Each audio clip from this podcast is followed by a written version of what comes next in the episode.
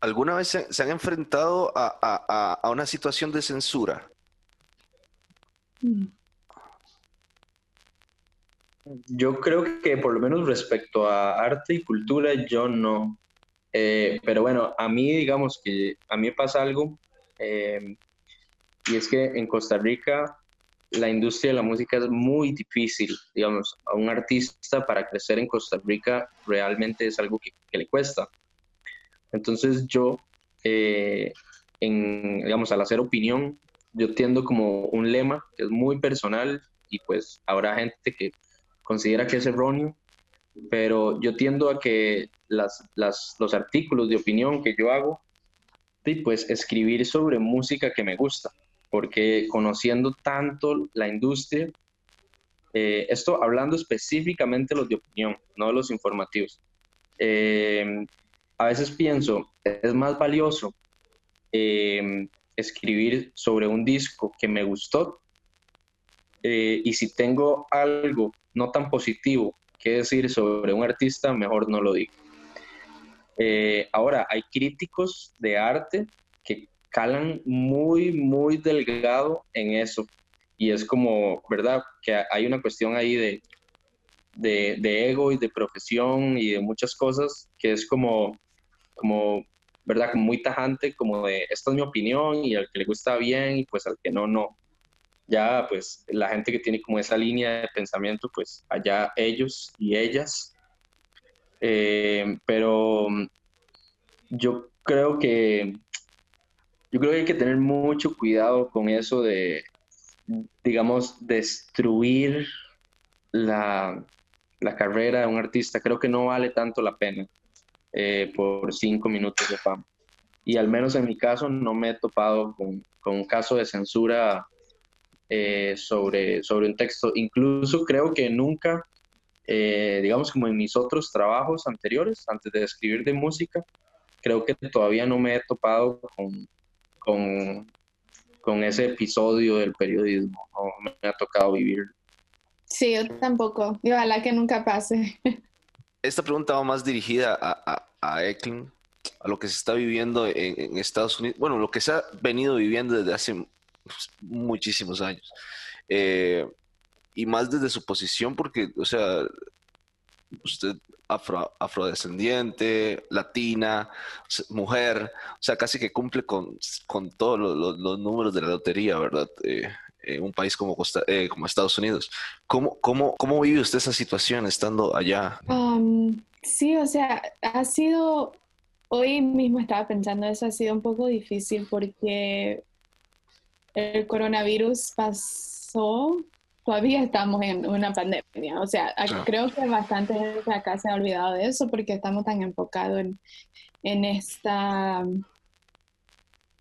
quiero decir guerra, pero básicamente en, esta, en, esta, en este tiempo tan raro um, de pedir, de que hay que pedir uh, el derecho de vivir. Es extremadamente raro, pero...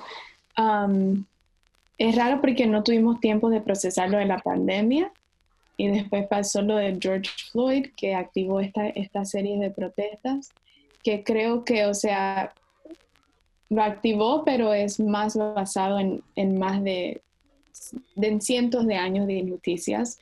Um, y es, es, difícil porque es difícil no pensar en, pensar en uno y no en el otro. O sea, todavía estamos en una pandemia y estamos le oro a Dios que esto no, no, no, afecte los números, o sea, en que más no se enferme, pero a la misma vez la frustración de tener, de tener que pelear por el derecho de vivir solamente por el color de su piel es increíblemente devastante y no hemos dado cuenta, o personalmente yo, de la realidad de este país. Y es, es, es difícil, es difícil entender que es bueno, creo que no vamos a regresar a la normalidad de antes, porque, o sea, en términos de salud, ojalá que sí, que todo el mundo ya, ya podamos regresar a una normalidad en términos de economía y todo lo demás, pero a la vez lo que era normal antes de la pandemia no es lo que queremos regresar, no queremos injusticia para injusticias para la gente afroamericana, no queremos um, brutalidad de parte de la policía, no queremos un presidente que, que no valore la, la vida de, de, no solamente los afroamericanos y, los latinos que también son afrodescendientes, pero de todos los latinos y, de las minorías, que, que cree que es um, en un, que la raza blanca es suprema. Es bien, es bien triste lo que estamos viendo, pero a la misma vez creo que es un momento bien especial porque es una oportunidad para que todo el mundo, incluyendo la industria de la música, la gente, creo que los latinos en la música están aprendiendo bastante ahora mismo en cómo comunicar y cómo conectarse con esa audiencia tan grande en los Estados Unidos que está sufriendo por varias cosas a la vez y creo que es un momento de aprender. Y yo estoy aprendiendo y es tan raro aprender de una manera tan pública porque estoy tratando de procesarlo y a la vez escribir sobre lo que estoy procesando y, y, a la vez el trabajo no para. Todavía tenemos que seguir trabajando, todavía hay, hay cosas pasando lindas también fuera de esto, fuera de, de, de, la pandemia y de las protestas, pero ahora mismo ese es el enfoque, por supuesto. Y, y um, y espero que este momento sea uno que todos podamos mirar, incluyendo en Latinoamérica, porque creo que el problema no es solamente aquí. El problema definitivamente es en el resto de Latinoamérica, en Latinoamérica porque hay, hay, um, hay racismo en, en, otros países también. Hay racismo en, en Latinoamérica es la realidad.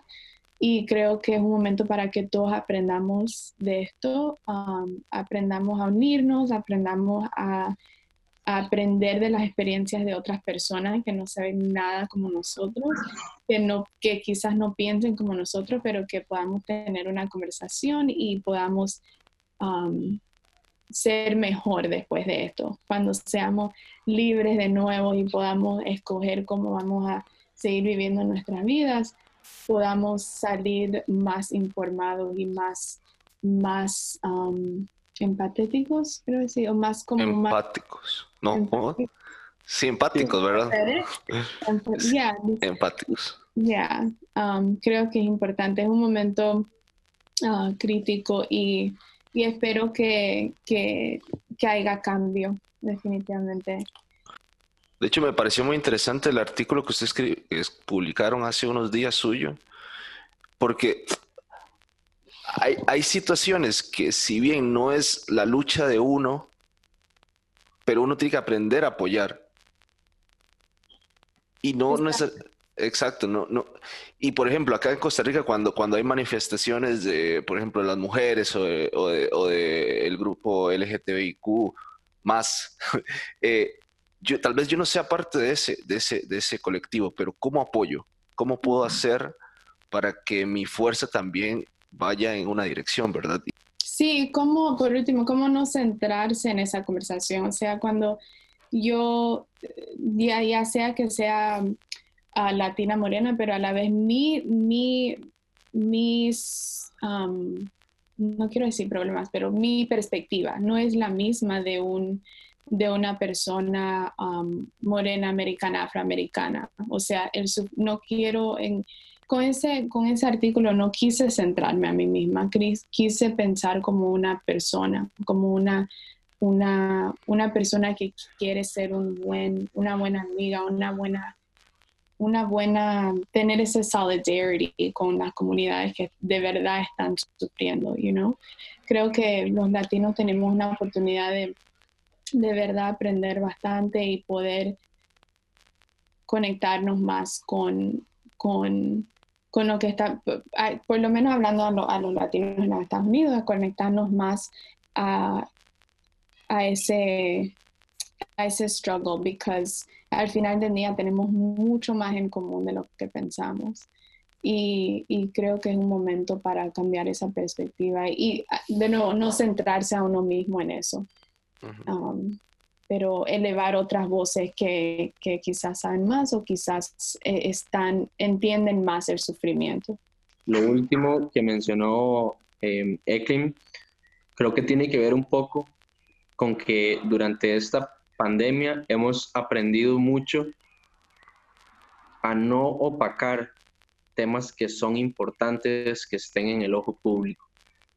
Eh, ¿Por qué? Porque, por ejemplo, lo que está pasando hoy es un perfecto ejemplo de eso. Hoy eh, estamos eh, viviendo un momento histórico, me parece a mí, en el que hay, a través de el, movimiento que inició con Black Lives Matter a partir de lo de Justice for Floyd, ¿verdad? Y la forma en la que eso nos ha impactado en los últimos días como sociedad. Es decir, yo no vivo en Estados Unidos, pero de alguna manera todos somos descendientes eh, o tenemos una parte de nosotros que es descendiente de la cultura afro y le debemos mucho a eso. Entonces, en parte, es como, creo que es la pandemia nos ha enseñado a hacer silencio de alguna manera lo veo así, como, como de pronto lo que tenemos que decir no es tan importante como lo que realmente es necesario que esté, se esté hablando en las agendas de medios, ¿verdad? Lo que está pasando hoy es un poco como eso, como aprender a, como, ok, the show must be stopped, ¿verdad? Es como, es como hagamos una pausa, démosle la importancia que esto merece y, dejemos que se hable de esto porque, em, pues porque todos tenemos derecho a vivir en paz. Es algo tan simple como eso. Hay, podemos sacar muchísimas conclusiones, pero al final es eso, es cualquier persona tiene el derecho a vivir en paz, principalmente en un país en el que se tiene un presidente que apoya, y pues, verdad, una tendencia ultraderecha que violenta los derechos humanos. Entonces, es como, no sé, creo que eso es muy importante, como Eklund lo mencionó, me parece que no lo pudo haber dicho mejor, como separarse del yo y ver como el panorama completo y como comenzar a, comenzar, a comenzar a pensar más en el bien común por encima del bien personal y eso reflejado a la agenda de periodismo es muy importante porque tal vez es como es más importante que hoy escribas sobre esto que sacar una reseña de un disco, porque además tal vez esa reseña de ese disco no va a estar tan bien porque tal vez emocionalmente no tenemos la energía para escribir de eso como lo hubiésemos escrito otro día. Además ya estábamos agobiados con una pandemia, llevábamos, ¿verdad? Es como, son muchas cosas que están pasando al mismo tiempo que nos impactan día a día y digerir esa información eh, es para la gente que no ha parado de trabajar durante la pandemia, es muy cansado realmente, porque nos levantamos todos los días y todos los días está pasando algo diferente y eso impacta en nuestra realidad y tenés la mañana para digerir eso, porque a las 10 de la mañana probablemente ya estás escribiendo o haciendo algo del trabajo, es como desayune y pídale a Dios que le caiga bien el desayuno, es como trague duro y siga, ¿verdad? Ahora es como, imaginemos qué difícil es eso en ese mismo panorama, pero para una persona afrodescendiente en este momento, con todos sus derechos vulnerados en un país como Estados Unidos. Y entendiendo que eso es un problema global, más. Es decir, estamos viendo una cara del problema, que es la más visible. ¿Cuáles son sus, pronósticos para la música, la cultura en general del tiempo que viene a partir de lo que está pasando ahora? Yo creo que va a haber una sobreoferta. Eso es lo primero que creo cuando la pandemia termine. No vamos a saber a dónde ir, no vamos a saber qué consumir. Va a costar mucho determinar, eh, ¿verdad? Porque va a haber de todo al mismo tiempo. Es decir, hay muchísimos artistas muchísimas empresas, muchísimas agencias que no han querido soltar sus proyectos. Entonces, apenas la pandemia, se, la curva de la pandemia vaya bajando, la curva de la oferta va a comenzar a subir. Y creo que eso es pues positivo y a la vez negativo. Em, yo pensaría respecto e, eso, principalmente como respecto a lo que creo que va a pasar, eh, me gustaría pensar que, que, vamos a salir siendo mejores personas después de esto, pero bueno, no es la primera pandemia que el mundo vive y no necesariamente nos hemos convertido en mejores sociedades después de cada pandemia, ¿verdad? Entonces, pues no sé si es egocéntrico pensar que nuestra generación sí va a aprender la, la, la moraleja, no sé, creo que creo que tiempo al tiempo es la única forma de saber esa respuesta. Creo que, o sea, como por ejemplo, hay, hay bastantes artistas que sacaron álbumes en Latinoamérica. Um, creo que fue el viernes cuando empezó todo esto acá, cuando empezaron las protestas y nos dimos cuenta de la manera tan cruel que había muerto George Floyd. Y en ese momento todos en la industria creo que estábamos de acuerdo que no era el momento para, no era el momento y no teníamos la energía mental y emocional para escribir un pedazo de crítica del álbum de 22 canciones de la persona, ¿me entiendes? Y, y creo que es como, hay hay un término en inglés que se dice read the room, um, que significa como, suena raro en español, pero leer el cuarto. Como cuando entras a un cuarto tienes que saber, ¿es el momento de hablar o es el momento de escuchar? ¿Es el momento de de conversar o es el momento de tomar. O sea, es como ese es decir, como qué es, qué es mi parte en esto. Y creo que los artistas ahorita mismo, no es decir que van a parar de hacer música, creo que la música siempre va a ser esencial, importante.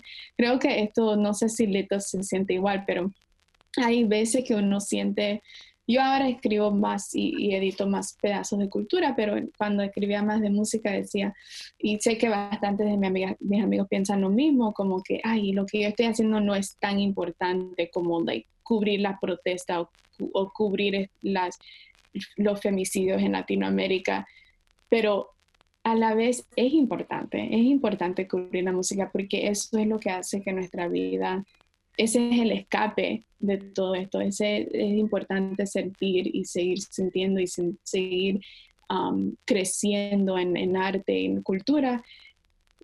Para la próxima generación va a ser importante que protestemos, que, que haya igualdad, pero también que haya buena música, que haya cultura para que ellos continúen ese legado, ¿me entiendes?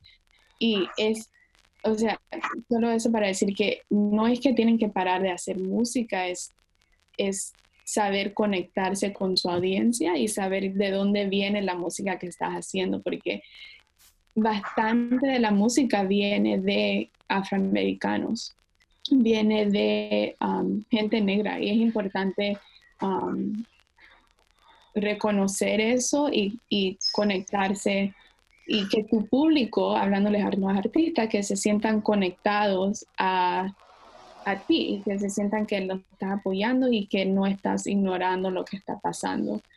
eso, eso me parece interesante porque hace, hace unos días escuché o leí, no me acuerdo, que, eh, eh, eh, por ejemplo, en, la música urbana latinoamericana se, se ha desligado un poco o se ha olvidado que lo que hoy conocemos como música urbana viene de la cultura afroamericana o afro en general? Yo creo que vamos a utilizar el término que a Kevin no le gusta, pero yo creo que la música está en constante evolución siempre. Necesitamos otra palabra para eso. A mí los... Cambio, simplemente está cambiando. Bueno, somos parte de una industria que es... que es una cambio. Eh, y, y de alguna manera creo que es un reflejo nada más de otros géneros.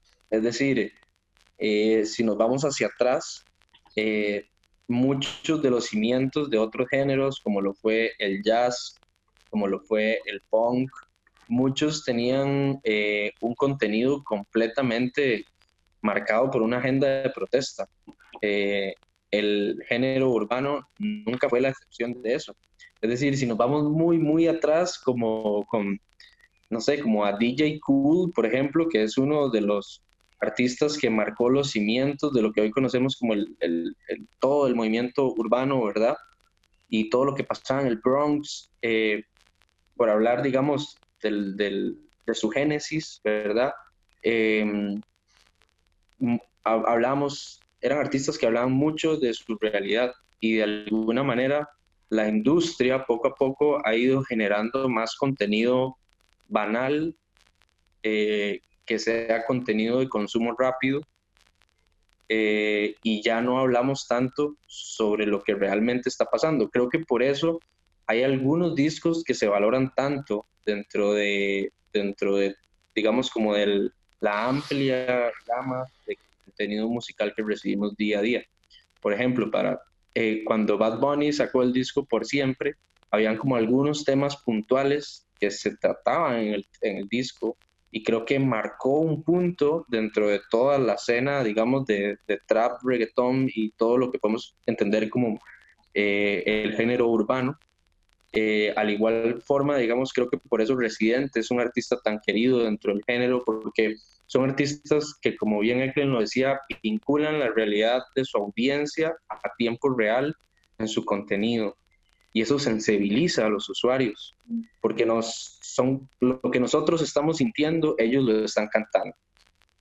Eso cada vez pasa menos en todos los géneros, no solo en el urbano. Es decir, el jazz es un género que venía, ¿verdad?, de unos sótanos donde habían poblaciones negras súper oprimidas y hoy por hoy consumimos música, eh, jazz, que no tiene nada que ver con eso, más que su conexión musical. Y pues eso está bien, o sea, tampoco hay que decir que eso está mal, porque cada quien produce y genera música desde donde quiere. No hay, no hay reglas establecidas en la industria, ¿verdad? Y de alguna manera cada quien hace lo que quiere pero creo que los artistas deberían ser más conscientes de, ni siquiera es de, de generar más contenido vinculado a la realidad, sino de como personas sentir más y vincularse más con lo que está pasando. Porque si usted siente realmente lo que está pasando, usted va a querer hablar sobre eso. Creo que ahí, ahí está el punto. Es decir, por ejemplo, en Costa Rica nos pasa que ¿verdad? Estamos celebrando un logro. Yo no soy parte de la comunidad LGTBIQ, pero me siento sensibilizado completamente con lo que está pasando. Y extraño mucho que no hayan artistas que pongan eso sobre la agenda. Y sin importar si son o no son parte, hay muchas formas de vincularse al movimiento, ¿verdad? Hay, hay que tener cuidado, no hay que apropiarse de, los temas, ¿verdad? Eh, pero Creo que necesitamos como sociedad más artistas que pongan esos temas sobre la agenda, porque ellos, al igual que un periodista, pueden elevar miles y millones de voces en un solo clic. Es decir, vos puedes entrar y darle play a esa canción y esa canción le puede cambiar el mindset a una persona, o a cientos, o a miles, o a millones, ¿verdad? Creo que o sea, creo que si entráramos en ese tema no nos podemos enfocar específicamente en un género. Porque, sí. verdad, pasan todos, realmente pasan todos. Ya una pregunta para, para ir aterrizando o finalizando. Eh, esto tiene ya más que ver con, otra, con, con, con otro tema. Como bien mencionaba Litus, en Costa Rica pasa algo muy interesante y es que hay mucho talento, pero no hay una estructura eh, económica eh, e, en muchos ámbitos que permita al que se dedica a la música vivir de la música, económicamente hablando, ¿verdad? Eh, entonces me gustaría hacerles un par de preguntas que van con el fin de dar información tanto a la gente de a pie como a los músicos de cómo manejar ciertos, ciertos temas. Y la primera pregunta que, quiero hacerles es, ¿de qué manera un, artista debería o cuál es la mejor manera de conseguir a un periodista como ustedes que escuchen su, su, material, que escriban sobre ello? Te voy a decir la verdad y creo que es invertir en un publicista. Creo que bastantes, um, bastantes upcoming artists, bastante artistas que están empezando, se van a Instagram DMs o, no sé, tratan como de llamar la atención del periodista por social media y creo que eso no, no creo, eso casi nunca funciona. Um, y creo que es importante que si, y entiendo que no todo el mundo puede hacerlo, pero creo que es importante invertir en un buen publicista que, que, que esté igual o más apasionado de, de, tu música como tú y que, te, y que tenga esas conexiones, porque eso enseña profesionalismo y también que estás committed, que estás, que coges la profesión en serio. Um, sí, ese fuera mi primer tip. ¿Qué piensas, Bueno, yo lo primero que pienso, yo coincido. Em, lo primero que pienso es como antes de intentar llegar a un periodista, es importante tener claro cuál es su público meta. Porque de pronto si su público meta es em, no, sé, eh, metal, de pronto te interesa más llegar a Headbangers Latinoamérica. Eh, pero si tu público es indie, te interesa más, ¿verdad? Es decir, creo que en lugar de disparar 10 balas al mismo tiempo, estoy hablando metafóricamente, no apoyo luz de las armas, pero en lugar de disparar 10 balas al mismo tiempo, es mejor disparar una muy bien disparada.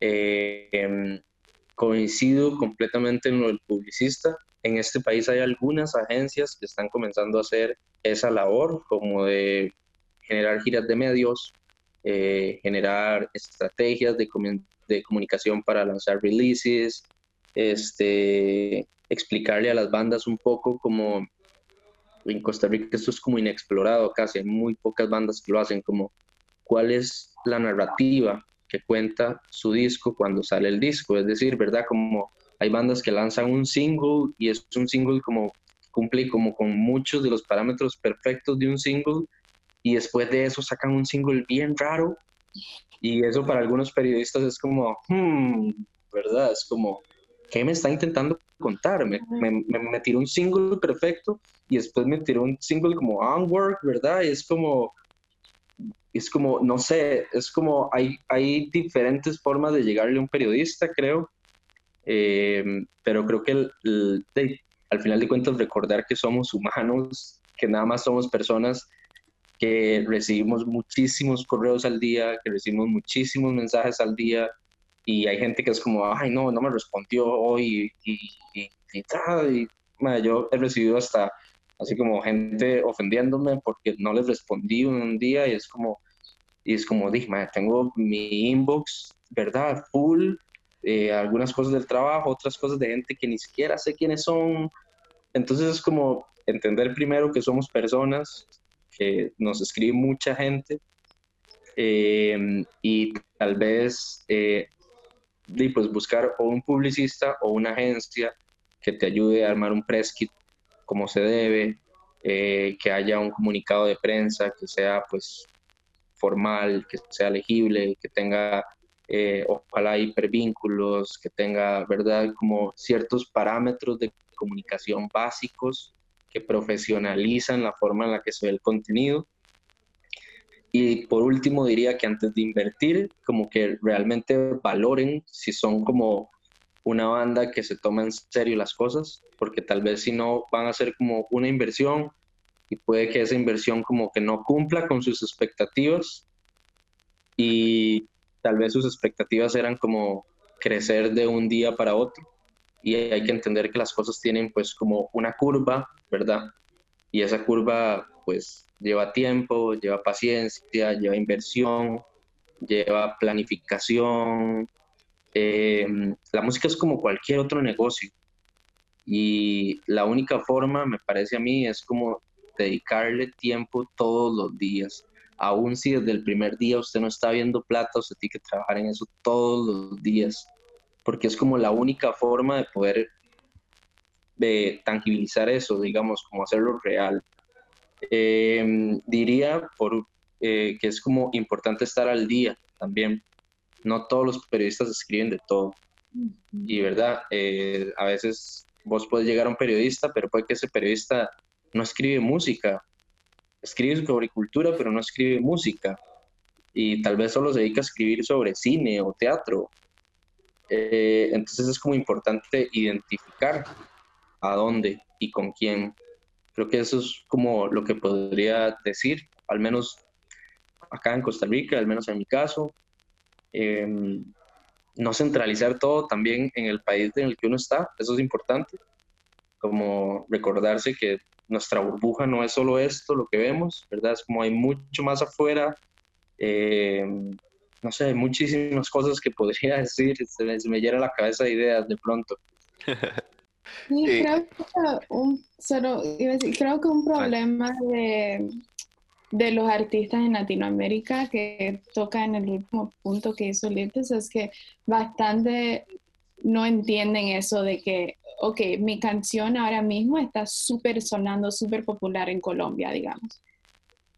Pero si de verdad quieres crecer y quieres, quieres ser un super, un global star, necesitas el apoyo de Costa Rica, el apoyo de Nicaragua, el apoyo de los Estados Unidos y bastante, tristemente, artistas hasta con publicistas no respetan um, el tiempo de los, de los medios, de, los periodistas. Como dijo Liz, tenemos un, un inbox súper llenos y, y a veces, y esto pasa más con artistas como más conocidos, pero como que no, o no les importa estar en publicaciones estadounidenses o, de otros países y no invierten el tiempo en los resources o, no, o no respetan el tiempo de los periodistas. Y creo que eso es súper importante. Y también, como, como estaba diciendo, es, es tener esa, cuando encuentras, si encuentras una agencia, un publicista, es todavía estar involucrado en, el, messaging, en, el scheduling, o, por lo menos saber, porque a veces um, la persona te puede dañar tus oportunidades y ni lo vas a saber. So tienes que estar, um, tener un enlace con la persona que de verdad confías y, y mantener ese nivel de profesionalismo de comienzo a fin el, trabajo tiene que ser, tiene que ya estar completo y ser algo que te sientas orgulloso y después cuando estás listo o lista um, um, y consigues un buen publicista, entonces ya, ya es, no, no toda la presión va a estar you know, en, en esa persona, en esa agencia, tu trabajo tiene que estar, igual como cuando uno está escribiendo, ¿verdad? Que uno va a hacer un pitch a un editor, uno uno tiene que hacer su research. Um, esta, esta, publicación escribe sobre esto, esta publicación um, le va a gustar esto, um, quién trabaja ahí, así, pues como, como saber, saber que, que, tu idea, o en este caso tu música, está completa, es algo que te sientes súper orgulloso, orgullosa. Y entonces, si ese es el caso y sabes que es bueno y que tienes un buen apoyo, No va a fallar y no, no, no te des por vencido, porque como dijo Lites, es, hay veces que maybe no vemos un email, pero if you follow up y si, si, si no, no te dé miedo también tratar, you know? y si, si alguien te dice que no, bueno, hay, hay bastantes otras publicaciones y, y no te des por vencido si estás seguro que, que, que has hecho el mejor trabajo que puedes. Y la segunda pregunta que me gustaría hacerles es con respecto a, ustedes antes mencionaban de que una de las funciones principales o de la característica más importante de un, de un, de un periodista, de, en este caso de la música, es lograr reconocer las chispas, ¿verdad?, en los artistas. Aunque sean nuevos, nadie los conozca, ver eso. ¿Qué es ese eso?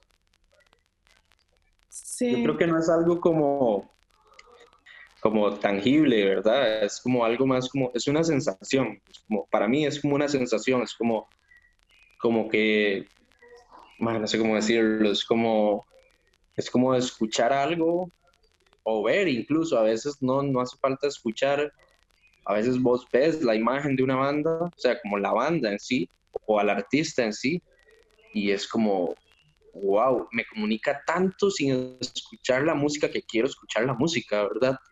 Eh, o al contrario, escucha la música, no tengo idea de cómo se ven físicamente, pero la escucho y me hace sentir mil cosas.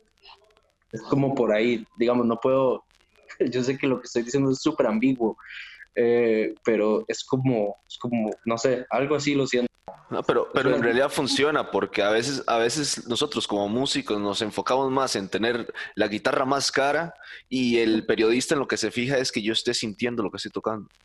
Sí, no, 100%. Creo que no se puede definir, no se puede explicar, pero es, es, creo que nunca vas a fallar si estás haciendo algo diferente. Si no suena, si, si puedes, o sea, todos nos, todos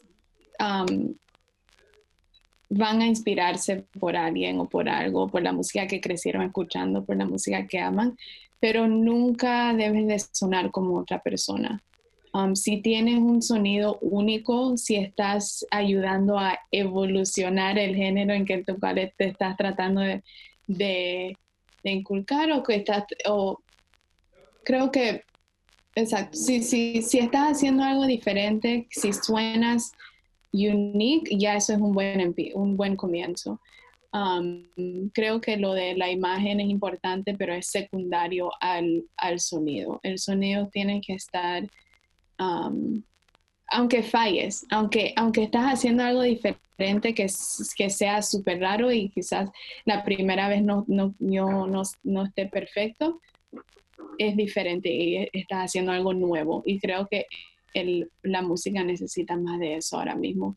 Nuevo y como estábamos diciendo antes, con, con un mensaje. No tiene que ser, o sea, no todo el mundo va a ser residente, no todo el mundo va a ser Rico sí, ni Rubén Blades, ni nadie, ni, ese, ese calibre, pero tener un mensaje, tener un propósito, tener algo más profundo que, esto me hace sentir, especialmente durante una pandemia, o sea, oyendo música que está hecho para la discoteca, um, ahora mismo es como que no me hace, no es suficiente, o sea, necesitamos más, necesitamos, eso es lo que pegaba, eso es lo que hacía bien, hablando del urbano específico, pero ahora es tiempo de, de hacer algo más, algo diferente.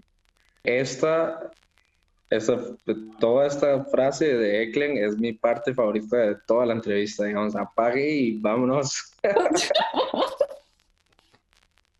Así que muchas gracias a los dos por estar. Espero que la pasen bien y que tengan una vida llena de artículos y de éxitos. Gracias, gracias. Muchísimas gracias, Kevin. Un placer haber estado acá y conocer y compartir con Eklen. Un gusto mucha admiración. Igual. Hasta luego. Un placer. We'll keep in touch. Picnic es un podcast de unahuya.com.